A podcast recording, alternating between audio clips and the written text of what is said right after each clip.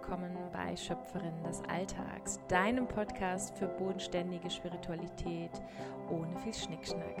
Hier erfährst du und lernst, wie du eine starke Frau bist und mitten im stressigen Alltagsleben stehen kannst und dennoch ausgeglichen bist.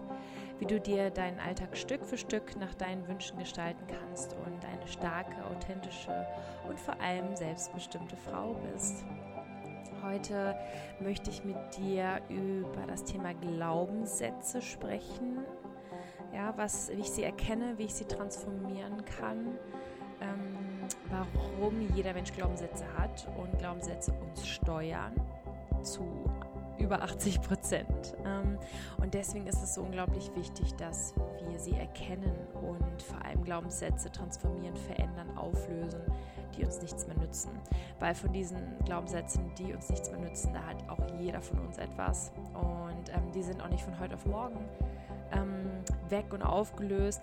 Aber alleine, wenn man feststellt, dass man sie hat und sie im Alltagsleben immer wieder erkennt, dann ist echt die halbe Arbeit schon getan. Und dann kann man Stück für Stück daran arbeiten, ähm, die Glaubenssätze wegzubekommen. Ja.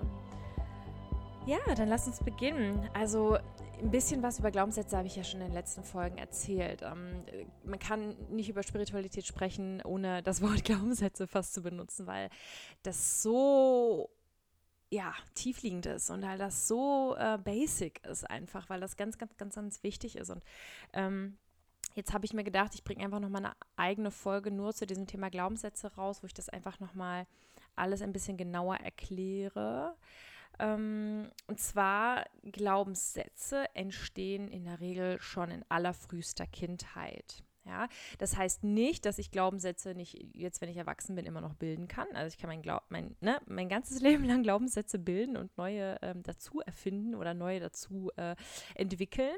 Aber die meisten und die grundlegendsten, die entstehen in unserer Kindheit. Ja, und ähm, das äh, ja, Fatale ist, dass wir als Kinder nichts dafür können, dass wir die entwickeln. Und genauso können in der Regel Leute, die diese Glaubenssätze in uns ausgelöst haben, nichts dafür. Nämlich meistens unsere Eltern, Geschwister, Freunde, Bekannte. Ähm, denn meistens wollen, meinen sie es nicht böse, aber dennoch entstehen diese Glaubenssätze. Und ähm, wenn du Mutter bist, dann ist es vielleicht auch eine super Folge für dich, weil du dann vielleicht ein bisschen reinhören kannst und deinen Umgang mit deinem Kind vielleicht ein bisschen überdenken kannst. Ähm, um das vielleicht ein bisschen vorzubeugen. So komplett Glaubenssätze vor deinem Kind schützen wirst du wahrscheinlich nicht schaffen, weil du da nicht in dein Kind hineingucken kannst und nicht weißt, wie dein Kind Dinge verarbeitet, weil darum geht es. Deswegen hat jeder Mensch auch andere Glaubenssätze, weil wir alle so individuell sind.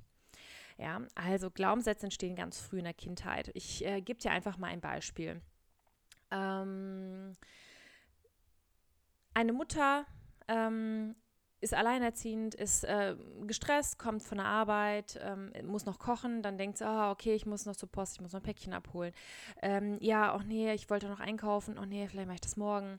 So, und dann hat sie eine kleine Tochter, die kleine Susi. Ähm, und die Susi, die ist vier Jahre alt und ähm, die ist zu Hause und malt gerade ein Bild. So, malt vor sich hin und ähm, wunderbar, entspanntes Kind, ne? Es äh, kann sich mit sich selber beschäftigen. So, und die Mutter ist gerade am, am Werkeln in der Küche und mit tausend Gedanken im Kopf. Ist also verständlicherweise gestresst. So, und dann hat die kleine äh, Susi, glaube ich, habe ich sie genannt, ne? Voll gut, gleich den Namen wieder vergessen. Die kleine Susi ist dann fertig mit dem Malen und ist natürlich ganz stolz auf ihr Bild und will das natürlich der Mama auch zeigen. Ne? Und dann läuft sie in die Küche, Mama, Mama, Mama, guck mal, ich habe ein Bild gemalt. So, die Mama ist aber vollkommen gestresst, da die Nudeln kochen vielleicht gerade über, dann muss sie noch was schnippeln und hier und da. Und die Mutter hat einfach gerade keine Zeit, sich dieses Bild anzugucken. Ein völlig normales Bild, völlig verständlich und ähm, aus Mutter- und Erwachsenensicht eine völlig normale Situation. Und als, als, als, als Erwachsener, so ganz ruhig, als Erwachsener sagt man ja auch, okay, wenn ich merke, ich habe Stress, dann grenze ich mich eben ab. Ne? Gesunde, liebevolle Abgrenzung natürlich auch gegenüber deinem Kind im gewissen Maß ist das auch wichtig. Und so sagt die Mutter, Susi, ich habe jetzt leider gerade keine Zeit. Ähm, kannst du bitte später nochmal kommen mit dem Bild? Ja, ich muss gerade kochen, äh, komm später nochmal.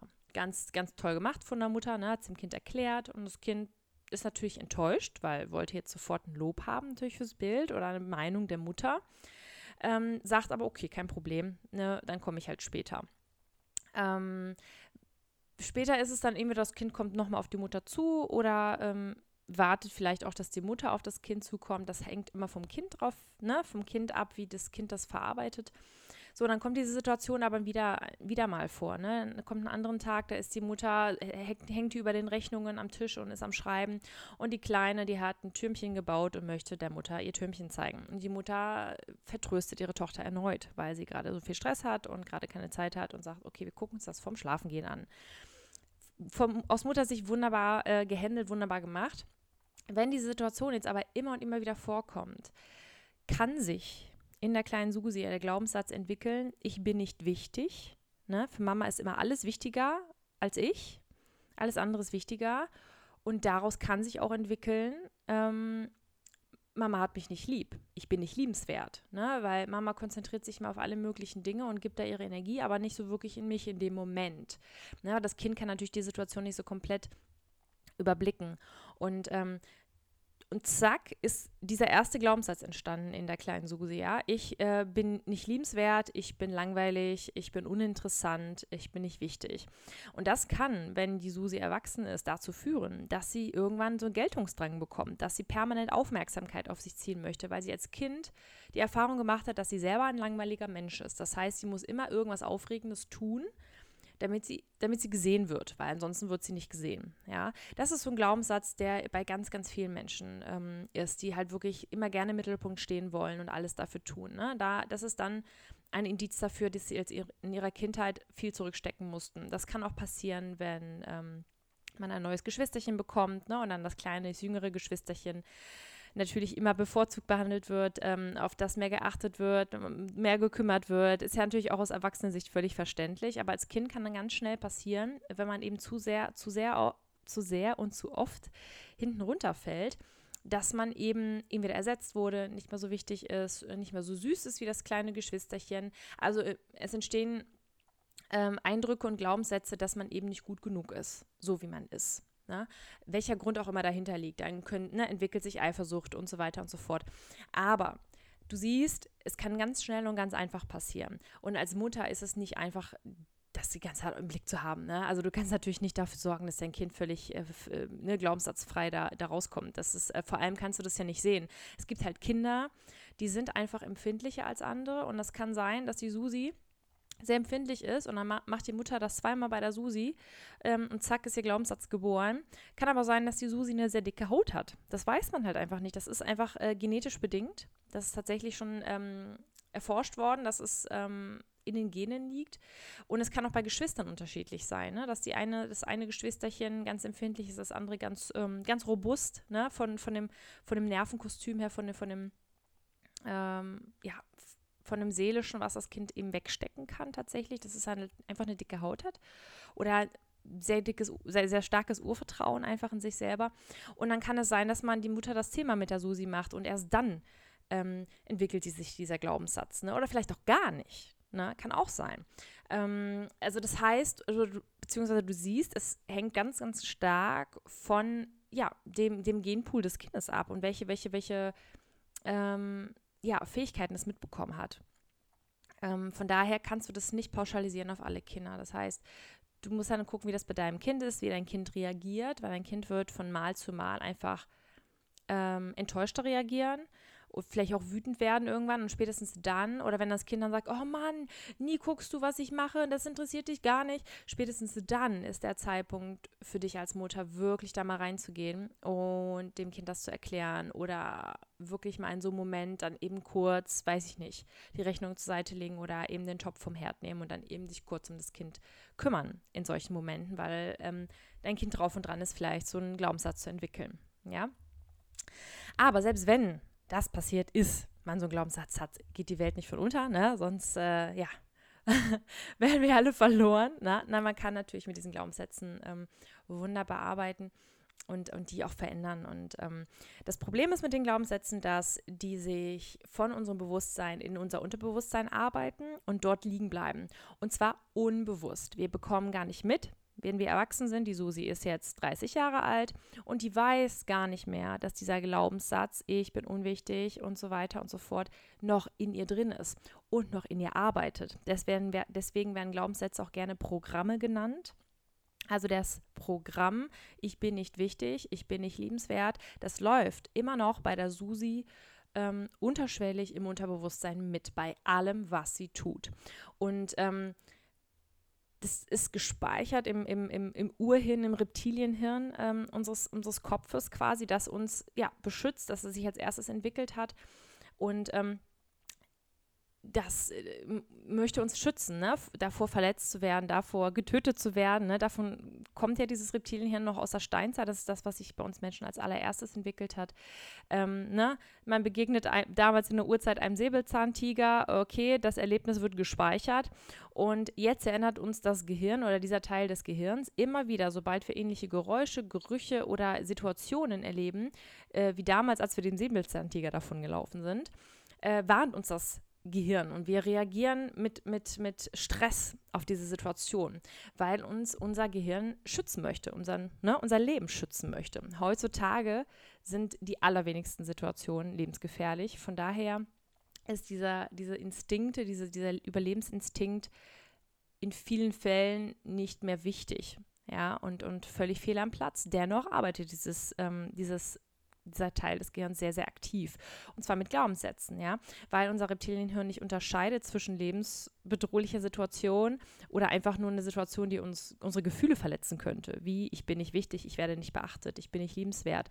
Ist ja nichts, wenn ich nicht liebenswert bin, ist das ja keine, kein Grund, dass ich jetzt sterbe. Ne? Das ist jetzt kein, ne? kein Todesurteil für mich, ja. Aber das äh, weiß das äh, Reptilienhirn ja nicht. Und ähm, deswegen warnt es uns immer wieder, wenn Situationen auftauchen, die so ähnlich waren wie damals, als Susi ein kleines Mädchen war und ihre Mama sie nicht beachtet hat. Das heißt, die Susi ist in einer Gruppe mit, mit Freunden unterwegs und dann möchte sie etwas erzählen und irgendwie fällt ihr ständig jemand ins Wort. Ne? Kann, kennt, glaube ich, jeder diese Situation. Ne? Der eine geht damit entspannter um, der andere weniger. Ne? Wenn weniger, dann denkt mal drüber nach. Ne? Könnte es vielleicht an sowas liegen.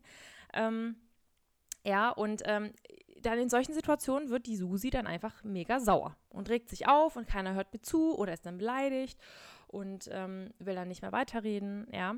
Und ähm, das sind so Situationen, ähm, wo dieses unterbewusste Programm, ich bin nicht liebenswert, sich aktiviert, weil sie dann instinktiv, sauer, aggressiv, beleidigt reagiert. Und wenn du genau, wenn du die Susi dann fragst, Susi, warum bist du denn jetzt so beleidigt oder sauer? Ja, weil ihr mir nicht zuhört. Ja, wir waren gerade beschäftigt, sagen dann vielleicht die Freunde, aber das ist doch jetzt kein Grund, beleidigt zu sein. Wir haben doch jetzt gesagt, jetzt, jetzt haben wir Zeit, jetzt erzähl doch mal, wir, wir möchten gerne hören, was du zu sagen hast. Wir sind aufmerksam und du bist uns wichtig und dennoch ist Susi beleidigt und traurig. Und ähm, wenn man sie, wie gesagt, fragt, ist sie ein, ihre einzige Begründung, warum Susi so reagiert, dass ihre Freunde ihr nicht zugehört haben. Das ist aber kein Grund, beleidigt zu sein. Bei einem normalen, entspannten Menschen würde da keiner so reagieren. Ne? Das ist eine Sache, die wirklich Susi für sich entwickelt hat. Ja, und ähm, das kann einem irgendwann, wenn es in Situationen passiert, die einem halt nicht gefallen, die nicht, nicht ähm, passend sind, zum Beispiel vor, einem Chef, vor dem Chef oder äh, wenn Susi plötzlich irgendwo ausrastet, wo ganz viele Leute sind, das kann durchaus unangenehm werden und einen auch wirklich stören und belasten im Leben. Vor allem sie selber kann das extrem belasten, da sie ja ähm, vielleicht selber unter diesen Gefühlen leidet, dass sie immer wieder in solchen Situationen so reagiert und das eigentlich gar nicht möchte, aber das oft einfach gar nicht steuern kann. Ne? Also da spreche ich auch aus eigener Erfahrung. Ich kenne solche Situationen sehr gut bei mir und ähm, man kann sich dann einfach nicht helfen. Man weiß halt, ich, man denkt dann halt, ja, ich bin halt so, das ist mein Charakter. Nein, ist es nicht. Ja, in den, in den allermeisten Fällen sind das Glaubenssätze, die dann aktiv werden, also diese Glaubenssatzprogramme, die sich aktivieren, weil das Gehirn sagt, ah, Moment mal, Susi, das hatten wir damals bei Mama schon, da wollte sie auch nie hören, was du machst und wie, das ist wieder das Gleiche. Achtung, Achtung, Achtung, pass auf, schütze dich, schütze dich, schütze dich. Also schützt sich die Susi entweder mit Aggression, indem sie die Leute anschreit und sagt, boah, jetzt hört mir doch mal zu, oder indem sie sich passiv zurückzieht und sagt, nö, jetzt mache ich dicht, jetzt rieche ich gar nicht mehr, dann halt nicht. So, es gibt verschiedene Möglichkeiten, wie man dann reagiert. Die sind auch sehr individuell. Ne? Das, äh, diese Schutzstrategie nennt man die. Die entwickelt auch jeder individuell, wenn sich so ein Glaubenssatz zeigt. Ähm, jetzt einmal so grob erklärt, ne? ich hoffe, du hast es halbwegs verstanden, was so ein Glaubenssatz ist, was der mit uns macht, wie der arbeitet, wie der funktioniert. Dazu kann ich dir, wie gesagt, ähm, habe ich auch schon in den äh, letzten Podcast-Folgen ein, das ein oder andere Mal empfohlen. Ist ein wundervolles Buch ähm, von, ich weiß nicht, wie sie mit Vornamen heißt, Stahl heißt sie auf jeden Fall mit Nachnamen. Und äh, es heißt, das innere Kind muss Heimat finden. Äh, das Buch ist mega, mega gut. Das ist wirklich ein Selbst- Selbst-Coaching-Buch quasi, ähm, wo man mit sich selber die Glaubenssätze herausfinden kann, äh, sie erkennen kann, wenn sie aktiv werden und äh, wie man sie auflösen kann. Gibt es verschiedene Möglichkeiten und Techniken. Das Buch ist sehr intensiv, also es war, puh, als ich das durchgearbeitet habe, ich ein paar Mal geheult und ich musste das auch mit in Etappen machen, weil das war hat mich manchmal emotional und körperlich so fertig gemacht. Also Energie hat das so krass gefressen, dass ich da echt Zeit brauchte zwischendurch ne, und Pausen brauchte. Aber das Buch ist mega gut. Also ich äh, verlinke das auf jeden Fall äh, hier in den Show Notes unter dem Podcast und dann kannst du dir das gerne kaufen. Ne? Ähm, ich, ich, verlinke einfach mal den Link von Amazon und dann kannst du ja selber gucken, du dir, wo, wo du es dir dann kaufen möchtest. Ähm, auf jeden Fall ist das sehr, sehr empfehlenswert, dieses Buch. Es ist von einer Psychologin geschrieben. Ähm, ja, im Endeffekt ist es also, ähm, dass diese Glaubenssätze aktiviert werden. Ähm, wie kann ich es jetzt also erkennen? Ja? Weil wenn das so tief im Unterbewusstsein ist, denkst du so, Sabine, nett, dass du mir das erzählst, aber wie finde ich das jetzt raus? Wie erkenne ich das jetzt? Ja. Ähm, also einerseits kannst du schon mal darauf achten, wenn du ähm, in bestimmten Mustern immer wieder reagierst. Das heißt, es passieren Situationen, du bist vielleicht ein ungeduldiger Mensch, dass du in manchen Situationen plötzlich ungeduldig wirst oder schnell aus der Haut fährst oder schnell beleidigt bist in manchen Situationen. Ja, und mit schnell meine ich, dass das wirklich blitzartig passiert. Also sofort ändert sich deine Stimmung. Ja, und zwar immer ins Negative. Wir, wir reden von negativen Dingen, ja. Ähm, weil Glaubenssätze, positive Glaubenssätze gibt es natürlich auch, ne? aber das sind ja keine, die uns belasten, sondern die, die uns belasten, sind die negativen, ja. Ähm, da kannst du schon mal drauf achten. Äh, ich glaube, wenn du ein bisschen drüber nachdenkst, wird dir das auf jeden Fall auffallen. Ähm, dann, ähm, weil das Unterbewusstsein und ähm, das Bewusstsein und der Körper ja eine Einheit sind, das habe ich ja auch immer wieder erklärt, be, ähm, ja, beeinflussen die sich auch gegenseitig. Das bedeutet, das Tolle ist, mehr oder weniger toll, weil du es dann auch erkennen kannst, ähm, wenn sich ein Glaubenssatz zeigt, ähm, spürst du das in deinem Körper immer. Also man kann das im Körper gleichzeitig wahrnehmen, wenn sich so ein Glaubenssatz gerade zeigt oder aktiviert wird. Ja, dieses Programm aktiviert wird.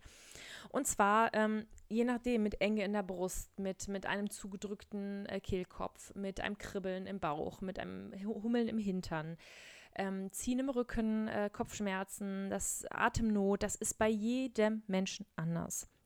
Das bedeutet für dich, dass du voraus herausfinden musst, ähm, wie reagiert dein Körper in solchen Situationen, wenn du zum Beispiel kurz davor bist zu explodieren, weil dir wieder jemand nicht zuhört. Dann zeigen sich in der Regel, bevor du explodierst, kommen diese körperlichen Symptome. Und wenn du dann nicht dagegen arbeitest, ja, wenn du dann nicht dagegen arbeitest, dann ähm, dann explodierst du. Ja? Das sind also quasi so nochmal so Warnsignale deines Körpers, wo sich so deine Energie aufbaut, deine Wut aufbaut oder deine, deine Trauer oder dein Beleidigtsein, ja. Ähm, und da kannst du dann ähm, gegenarbeiten. Ähm, das sind also wunderbare Möglichkeiten, das auch zu erkennen, wann es soweit ist. Ja, ähm, dagegen arbeiten heißt Embodiment anzuwenden. Das bedeutet, deinen Körper einzusetzen. Ähm, das heißt, wenn es möglich ist, dich sofort bewegen, deinen Körper sofort bewegen, weil diese Gefühle, die ich dir gerade beschrieben habe, oder diese em Empfindungen im Körper, ist ein Zeichen von angestauter Energie, die sich in dem Moment dort zusammenbraut, ja, bevor es explodiert, wie so ein Gewitter. Und diese Energie, diese Energieanstauung, die sich bei jedem Menschen individuell an manchen, ne, an verschiedenen Orten staut, im Bauch, ganz, bei ganz vielen ist es so eine Herzgegend, so also beim, beim Brustbein oder im, auf, im Bereich Zwerchfell, Rücken, Nacken, ist wirklich unterschiedlich. Aber bei den ganz vielen ist es auf der Brust, ne? Man sagt ja einen Druck auf der Brust und so, ne? Oder ein Stein vom Herzen ähm, ist gefallen.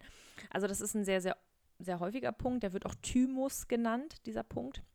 Was hilft, ist dagegen zu klopfen, also auf deinen Brustbeinen zu klopfen, wenn du spürst, dass das kommt. Oder du stehst auf, bewegst dich, schüttelst, schüttelst dich einmal, ja. rennst einmal auf und ab, hüpfst ein bisschen. Ähm, das alles bringt ja, dein, dein Energie, deine Energie ins Schwingen in deinem Körper und das transportiert dann das Problem ab, ja. Und ähm, so kann dieses Gefühl wieder abtransportiert werden und dann explodierst du eben nicht, ja. Ähm, ich weiß sehr wohl, wenn du gerade mit deinen Freunden in der Kneipe sitzt und merkst, dass dieses Gefühl hochkommt, das sieht ein bisschen komisch aus, wenn du auf, auf einmal auf und ab hüpfst, ja, dann äh, mache ich das so, dass ich dann eben kurz aufstehe und sage, ich muss eben auf Toilette ne, und gehe dann aufs Klo und mache das dann. Ähm, oder dieses Klopfen kann ich ja so am Tisch machen. Wenn die mich dann fragen, was da los ist, dann habe ich gesagt, boah, tut mir gerade irgendwie weh, ich reibe das jetzt. Du kannst es auch massieren im Uhrzeigersinn, das geht auch, ne? Und dann sagt auch keiner was. Also, ne, alles gut. Ähm, also versuch für dich ja eine Möglichkeit zu finden, wie du das, ähm, wie du das machen kannst. Wenn ich telefoniere gerade mit meiner Mutter und dann macht die und dann triggert die mich mit irgendeiner Aussage und ich merke, ich bin kurz zum Ausrasten, dann stehe ich auf und bewege mich. Dann gehe ich auf und ab in der Wohnung oder hüpfe ein bisschen. Das sieht sie ja nicht beim Telefonieren und hört sie auch nicht. Ähm, so mache ich das, ja. Ähm, ansonsten gehe ich auf jeden Fall raus in die Natur, spazieren, ein bisschen Energie tanken. In der Natur kann ich das immer am besten. Ähm, Sport machen hilft, meditieren hilft. Ähm, aber als allererstes musst du in Bewegung kommen. Danach kannst du gerne meditieren, wieder runterkommen, aber dein Körper muss sich bewegen. Ich habe das Beispiel ja schon gebracht. Die Tiere äh, da draußen machen das automatisch. Das sieht man immer wieder auch in so, ähm, in so Tierdokus, dass wenn das Reh vom ähm, vom Löwen davon, ne, vom Löwen eher weniger, ne, von, vom Wolf, so, das äh, Reh vom Wolf, ähm, geflohen ist, erfolgreich, dann ist ja ganz viel Energie äh, in, dem, in, dem, in dem Tier und ähm, dann sieht man, wenn die Gefahr vorüber ist und das, äh, das Reh in Sicherheit ist, dann schüttelt es den ganzen Körper einmal komplett. Ähm, oder Hunde machen das auch, na, wenn die so eine stressige Situation hatten. Das kannst du ganz gut beobachten. Katzen auch, also alle Tiere. Die schütteln damit den Stress aus ihrem Körper. Nämlich genau das, was wir Menschen einfach nicht machen, weil wir das einfach verlernt haben. Ja. Und ähm, das ist eine, wirklich eine wunderbare Möglichkeit, wie du das, ähm, wie du das rausbekommen kannst. Ähm, Ach, was ich noch sagen wollte, ist, warum ähm, Kinder vor allem so empfindlich reagieren auf, ähm, ja, bei Glaubenssätzen oder auf das, was ihre Eltern tun und reagieren und wie sie, wie ihre Eltern reagieren, weil, ähm, kannst du dir einfach ganz gut vorstellen, die, für die Kinder, für, für unsere Kinder sind wir Götter. Wir wissen alles, wir können alles, ähm, wir sind so stark, wir sind so groß, ähm, wir sind, ne, wir, wir sind allmächtig für Kinder, ja.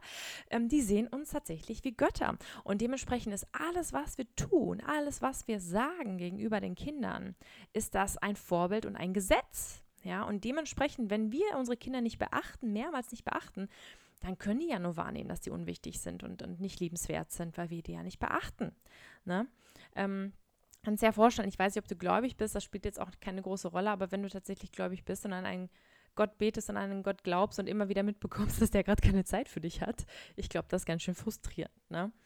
Ähm, genau, also das äh, finde ich einmal ganz schön, dieses Bild, wenn man sich das so vorstellt, dass wir für die Kinder einfach Götter sind. Ne? Und deswegen äh, nehmen die alles so ernst, was wir denen sagen. Das ist für die, ist für die, ist für die einfach Gesetz. Sie nehmen das alles wörtlich. Ne? Dementsprechend sind die auch so prädestiniert, dann ähm, diese Glaubenssätze zu entwickeln. Ja, ähm, ich würde gerne noch mal kurz um so ein paar fachliche Dinge noch mal zu nennen, ähm, um du dir das besser, damit du dir das vielleicht noch besser faktischer vorstellen kannst. Ähm, du kannst dir das Bewusstsein, also unser Bewusstsein, dass ich jetzt gerade hier diesen Podcast mache und da gerade in das Mikrofon reinspreche, das nehme ich jetzt gerade bewusst wahr. Ja, ähm, das ist das Bewusstsein, unser Tagesbewusstsein. Ähm, das kannst du dir vorstellen wie ein Textverarbeitungssystem beim Computer quasi. Ne? Also du gibst da ne, Programme ein in, in, über die Tastatur, gibst du Befehle ein und ähm, guckst dann halt, dass das alles erledigt wird und äh, beurteilst Dinge, die passieren. Ne? Dann spreche ich jetzt gerade diesen Podcast rein und merke, okay, das klappt ganz gut. Ich mache mal weiter. Wenn ich mich viel zu oft verspreche, dann kann ich auch mal stoppen und keine Ahnung. Aber du weißt, was ich meine. Ne? Und wenn alles klappt, dann gebe ich einen neuen Befehl. Ne? Und ähm, dieses Bewusstsein nimmt, nimmt 12 Prozent unseres Verstandes ein, unserer Gehirnkapazität. Nur 12 Prozent. Das ist mega wenig, ja. Genau. Ähm, Nebenbei entscheidet das Bewusstsein auch, was im Gedächtnis bleibt und was nicht, ne? was so ein bisschen aufgenommen werden kann, was zu viel ist. Ne? Also das wird dann, da wird schon gefiltert. Manche Menschen können mehr aufnehmen, manche weniger. Das macht auch das Bewusstsein, ja. Ähm, okay, dann haben wir das Unterbewusstsein. Ja, das Unterbewusstsein ist wie die Festplatte des Computers und das Unterbewusstsein nimmt den Rest der Kapazität ein, nämlich ca. 88 Prozent. Diese Zahlen, die schwanken jetzt immer so ein bisschen. Ne? Also manche sagen, es sind 85 Prozent oder 90, aber es ist immer so in dem Bereich ähm, 75 bis 90 Prozent. Ne? Also es ändert nichts an der Tatsache, dass es halt mega viel ist. Ja, also dein Unterbewusstsein nimmt sehr, sehr viel ähm, deiner Gehirnkapazität ein ja, und deines Verstandes. Im Unterbewusstsein werden deine Erinnerungen, deine Gewohnheiten gespeichert, deine Eigenschaften, dein Selbstbild und das Fremdbild, ja. Dein Unterbewusstsein steuert auch automatische Körperfunktionen wie Herzschlag, Atem etc., ja, Puls und so weiter und so fort. Ähm, also da, da, da, sieht man ja auch schon, ähm, warum das 88 Prozent einnimmt, weil da halt so viel passiert. Ne? Und genau das, was ich gerade gesagt habe, nämlich Erinnerungen, Gewohnheiten, Eigenschaften, Selbstbild, Fremdbild ähm, und ähm, Werte, ja, ähm, wie wir Dinge bewerten, tief in uns drin. Ne? Rein nicht im, im, im, äh, in unserem reinen Bewusstsein, sondern im Unterbewusstsein. Da ist ganz, ganz, ganz viel, was im Unterbewusstsein passiert. Und deswegen nimmt das Unterbewusstsein auch so viel, so viel Fläche oder so viel Masse ein. Ne? Und dann haben wir als drittes äh, unseren Körper. Und der Körper ist die Apparatur des Computers. Ne? Also das, ähm, das Gehäuse im Endeffekt oder das, ähm, womit der Computer im Endeffekt arbeitet. Ja? Ähm, also das, der Körper reagiert auf die Programmierung des Unterbewusstseins. Ja? Also zuerst gibt das Bewusstsein Befehle ans Unterbewusstsein und das gibt Befehle an den Körper. Ne? Und da wird es eben verarbeitet. Und das Spannende ist, dass der Körper, das ist wirklich toll gemacht, nicht einfach nur so irgendwie irgendwelche Befehle befolgt, sondern der Körper hat an sich nochmal eine eigene Intelligenz. Jede Zelle hat eine eigene Zellintelligenz. Also gibt es ähm, Tests, die man dazu gemacht hat mit Zellen. Und da hat man festgestellt, dann hat man neben eine Zelle, hat man da so eine giftige Substanz ähm, gelegt, getan und die Zelle hat sich zurückgezogen. Also die ist abgehauen quasi vor dem Gift, weil sie gemerkt hat, das tut mir nicht gut. Und dann haben sie dem so nah nahrhafte Substanz neben die Zelle getan und da hat sich die Zelle, ist die Zelle hingewandert, weil die wusste, oh ja, das möchte ich, das brauche ich jetzt. Ähm, also total spannend, dass jede einzelne Zelle so intelligent ist, dass sie das schon entscheiden kann, was ist gut für mich, was ist nicht gut für mich und dass sie auch darauf selbstständig reagieren kann. Ähm, das ist so eine der neueren Erkenntnisse. Das ist mega faszinierend. Finde ich total, total krass einfach. Also, ne, das Bewusstsein beeinflusst dein Unterbewusstsein und der be beeinflusst deinen Körper. Ich habe aber auch schon gesagt, dass es auch andersherum funktioniert, ne? dass dein Körper dein Unterbewusstsein beeinflusst und dein Unterbewusstsein beeinflusst auch dein Bewusstsein. Und da sind wir wieder bei den Glaubenssätzen. Ja, wenn dein Unterbewusstsein dein Bewusstsein, also das, was du sagst, machst und tust, beeinflusst, dann ist das ein Glaubenssatz, ein Programm des Glaubenssatzes. Ja, ähm, es ist so, dass viele Glaubenssätze auch als als wir Kinder waren, uns wirklich geholfen haben, uns vorangebracht haben, uns geschützt haben. Ne? Okay, ah, Feuer heiß, okay, ne, nicht zu hoch klettern, könnte ich runterfallen vielleicht oder ich muss halt ein bisschen aufpassen. Ähm, aber viele dieser Glaubenssätze ähm, werden mit dem Alter einfach äh, unwichtig und die brauchen wir dann nicht mehr. Ja, ähm, und wenn man sich Tiere anguckt in, in, in der Wildnis, ne, die ähm, machen das automatisch, dass ihre, ihre, ihr Bewusstsein und ihr Unterbewusstsein und ihre, ihre, ihre Werte immer weiterentwickeln. Ja? Die entwickeln die immer weiter, merken dann, okay, jetzt bin ich älter geworden, jetzt brauche ich das nicht mehr, jetzt ähm, lerne ich was Neues und verarbeite das und ähm, schicke das in mein Unterbewusstsein. bei uns Menschen ist es so, dass wir tatsächlich im Alter verlernen, alte Muster auszusondern oder durch neue zu ersetzen, sondern wir behalten die einfach. Wir speichern immer mehr, immer mehr, immer mehr Neues, was auch absolut möglich ist für unser Gehirn.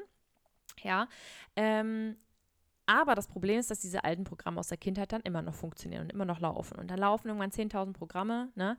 Kannst dir vorstellen, was so ein Chaos dann durchaus im Unterbewusstsein ist, ne? weshalb auch viele so schnell gestresst sind, unter, überfordert sind ne? und müde und so weiter und so fort, weil so viel im Hintergrund, so viel im Hintergrund läuft. ja.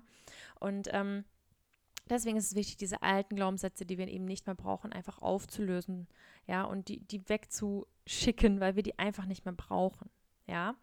Ähm, Genau. Und ähm, dementsprechend, um diese Glaubenssätze auflösen zu können, muss man in das Unterbewusstsein gelangen. Ja. Ähm, und das Unterbe es gibt verschiedene Möglichkeiten, wie ich in dieses Unterbewusstsein gelangen kann. Ich kann das einerseits über mein Bewusstsein machen. Das heißt, ne, ich äh, mache, arbeite wie mit diesem Buch, das ich beschrieben habe. Das innere Kind muss ähm, Frieden finden ähm, oder muss Heimat finden, so. Entschuldige, ich verlinke es dir. Hör, hör, einfach nicht, was ich sage. ähm, und ähm, also du kannst es einmal über das Bewusstsein machen, indem du ne, mit dem Buch arbeitest und dir anfängst, dein Unterbewusstsein bewusst zu machen, was da passiert. Ja, es gibt die Möglichkeit, dass du mit dem Körper arbeitest. Allerdings macht es am meisten Sinn, wenn du auch mit dem Bewusstsein arbeitest, damit du auch verstehst, was du machst, ja. Das heißt, du kannst ähm, na, ne, mit dem Körper und dem ähm, Bewusstsein arbeiten, indem du halt Embodiment machst, dann deinen dein Stress wegklopfst im Körper, aber auch wahrnimmst, okay, das war gerade ein Glaubenssatz, der hochkommt. Und dann fragst du runter, wo kommt der her, was ist das für ein Glaubenssatz? Das steht alles genau ähm, in diesem Buch auch nochmal drin. Das ist etwas, das ich zum Beispiel in meinem, Coaching auch anbieten werde, dass ich dann mit euch ähm, dieses ganz individuell runterfrage. Ich kann euch da kein Standardmuster geben, weil jeder Mensch anders funktioniert. Deswegen sind Coachings halt einfach so individuell, ne? weil ich ja wirklich mir Zeit nehme, nur für dich und ähm, dann erzählst du mir, wie es dir geht, wie du in manche Situationen reagierst oder du beschreibst eine Situation, die dich belasten und dann gehe ich mit dir ganz tief runter. Wo kommt das her und was ist der allertiefste Glaubenssatz und was machen wir damit? Warum ist der noch da? und womit können wir den ersetzen oder können wir den komplett gehen lassen. Ne? Das mache ich dann im Coaching mit euch oder mit dir. ja. Ähm, ja, dann, ich glaube, ich bin jetzt fertig. Mir fällt jetzt zu Glaubenssätzen ähm, soweit nichts mehr ein. Ach so, doch, eine Sache noch. Natürlich gibt es auch noch eine andere Möglichkeit, an dein Unterbewusstsein ranzukommen, ist natürlich über eine Hypnose. Ne? Geht natürlich auch. Hypnose oder so eine tiefe Meditation, tiefe Entspannung, geführte äh, Meditation, wo jemand anderes ähm, für dich Glaubenssätze auflöst. Ne?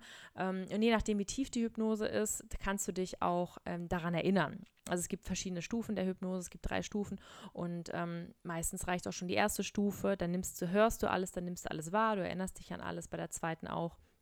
Und bei der allerdritten, bei der tiefsten Stufe ähm, dann ist es so, dass du gar nichts mehr weißt, wenn du aufwachst, was ist da gerade passiert. So, ne?